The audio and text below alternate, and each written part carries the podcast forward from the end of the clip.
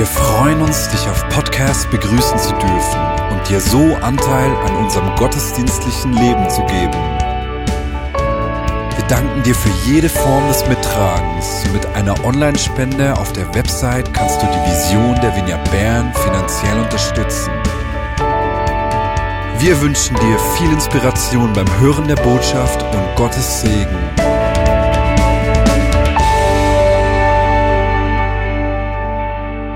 Mari hat letzten Sonntag über Umkehr und Buße gesprochen. Ich möchte dieses Thema heute gerne noch einmal aufnehmen. Das Thema Buße, Umkehr, das bewusste Hinschauen beschäftigt uns auch als Leitung in der Vineyard Bern. Aber gleichzeitig höre ich von vielen Menschen, dass sie sich mit dem Thema Buße, Umkehr beschäftigen. Ja, sogar von Menschen, die nicht mit Jesus unterwegs sind.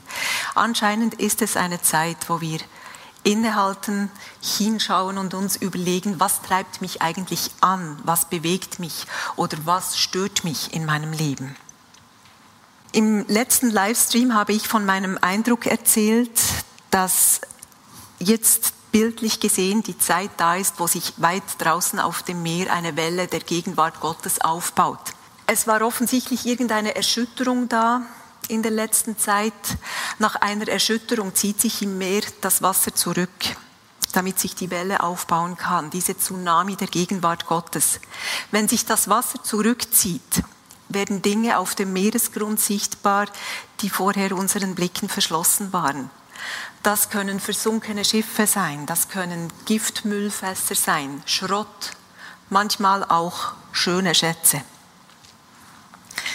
Mir macht es Freude, Menschen auf einem Stück ihres Weges zu begleiten, sie zu ermutigen und zu beraten.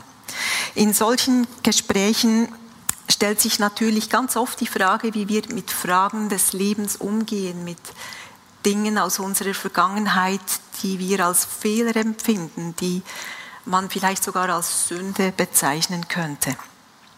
Wie gehen wir mit dem Schrott in unserem Leben um? Und eines der häufigsten Missverständnisse, die ich in Beratungen wahrnehme, ist das Problem der Introspektion. Introspektion bedeutet, dass ich ganz gezielt in mir drin nach Fehlern suche, in mir drin nach Sünde suche, eine Innenschau halte, um das Schlechte in mir zu sehen, das Schwierige. Diese genaue Betrachtung meines Innenlebens führt dann meistens zu Selbstanklage, weil das, was ich finde, freut mich ja nicht unbedingt. Es kann sogar zu Selbstverdammnis oder zu Resignation kommen. Man findet das, was man schon kennt und eigentlich weggeworfen hat und es nicht mehr sehen möchte. Und da offenbart sich dann auch, jedenfalls bei mir ist das so, was für ein Bild ich von Gott in dem Moment habe. In dem Moment habe ich ein Bild von Gott, der im Himmel sitzt, hoch auf seinem Thron und der mit dem Finger auf mich zeigt und sagt, da ist was noch nicht gut. Bring das in Ordnung. Das gefällt mir nicht. Wenn du das in Ordnung gebracht hast, dann spreche ich wieder mit dir. Leute, das ist kein Gottesbild entsprechend dem, was wir in der Bibel lesen. Gott ist nicht so. Was uns hier anklagt, das ist die Sünde selber. Das ist der Ankläger, der kommt und sagt, schau da mal genau hin und grabe tiefer, grabe tiefer und suche und arbeite daran und blicke genauer auf dein Problem. Introspektion, diese Innenschau ist ein falsches Verständnis von Buße. Wir müssen nicht krampfhaft unser Herz durchleuchten und nach Fehlern suchen. Introspektion ist eine Versuchung, die der Feind uns bringt, um uns vor dem Gesicht von Jesus abzulenken. Er will, dass wir auf das Schlechte schauen.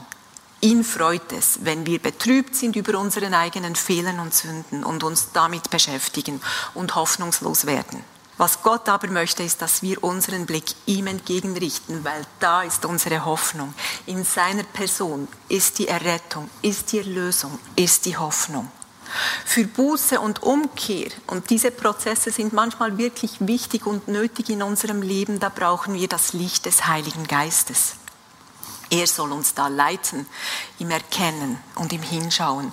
Und darum lesen wir auch im Psalm 139 in den Versen 23 und 24, Erforsche du mich, Gott, und erkenne du mein Herz. Prüfe du mich und erkenne du meine Gedanken. Zeige du mich, zeige du mir, wenn ich auf falschen Wegen gehe und führe du mich den Weg zum ewigen Leben. Merkt ihr den Unterschied des Herangehens? Du und nicht ich. Ich blicke auf den guten Gott und ich kann voller Vertrauen mein Herz hinhalten und ihn bitten, dass er mein Herz durchleuchtet und dass er mir zeigt, wo ich falsche Motive habe wo meine Gedanken nicht seinem Denken entsprechen, wo Sünde in meinem Herzen ist, die er mit mir aufräumen möchte. Er führt mich auf den richtigen Weg, wenn ich diese Motive bekenne, wenn ich meine Fehler bekenne, ans Kreuz nagle, mich davon abwende und auf sein Wesen schaue und nach seinen Absichten und Motiven und Gedanken frage.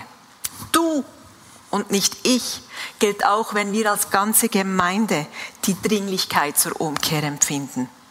Es geht nicht darum, dass wir uns als Gemeinde selber anklagen und nach unseren Fehlern suchen.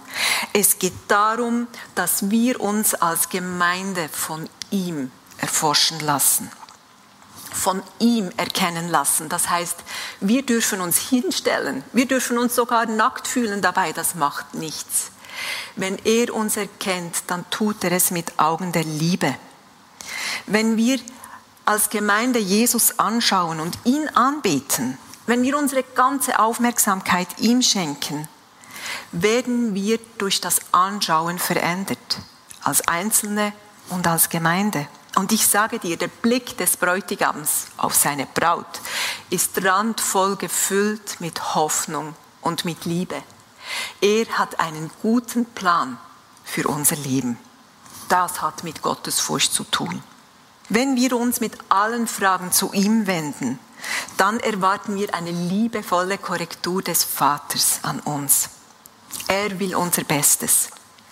Wenn wir die Antworten in Hinblick auf unsere Fehler suchen, dann leben wir in einer Fehlerfurcht und nicht in einer Gottesfurcht. Eines kann ich euch mit Überzeugung sagen.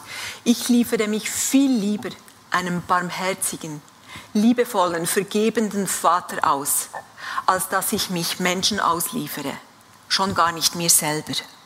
Noch wenn ich meine beste Version nehme oder deine beste Version. Gott ist barmherziger. Wir selber tendieren dazu, unbarmherzig, verurteilend und verdammend zu sein, weil da kommt der Ankläger ins Spiel und wir können uns schlussendlich nicht selber erlösen. Wenn Jesus, Jesus uns etwas zeigt, was falsch ist, dann lasst uns radikal sein. Dann lasst uns unsere Fehler bekennen. Dann schlagen wir das ans Kreuz. Wir bitten um Vergebung. Dann räumen wir den Schrott auf zusammen mit Jesus. Er wird uns zeigen, wie. Und dann wenden wir uns entschlossen davon ab. Wir blicken nicht mehr zurück, sondern wir blicken ihn an. Wenn wir auf Gott schauen, gewissermaßen nackt vor ihm stehen und wir uns oder die ganze Gemeinde, wenn wir uns in der Aufrichtigkeit zeigen, so wie wir sind und wie wir empfinden im Moment, dann erleben wir, dass er sich uns gnädig und barmherzig zeigt und uns von dem Schrott und Schmutz befreit. Er kleidet uns neu ein. Dann schenkt er uns Kopfschmuck statt Asche, Freudenöl statt Trauer, ein Kleid der Ehre statt eines betrübten Geistes. Im Jesaja 33, in den Versen 5 und 6 steht, der Herr ist erhaben. Er wohnt in der Höhe und wird Zion mit Recht und Gerechtigkeit erfüllen. Er wird zu jeder Zeit seine Zuverlässigkeit beweisen. Er wird dir ein reicher Vorrat an Rettung, Weisheit und Erkenntnis sein. Gottes Furcht wird dein Schatz sein. Darum, lass uns umkehren hin zu Jesus.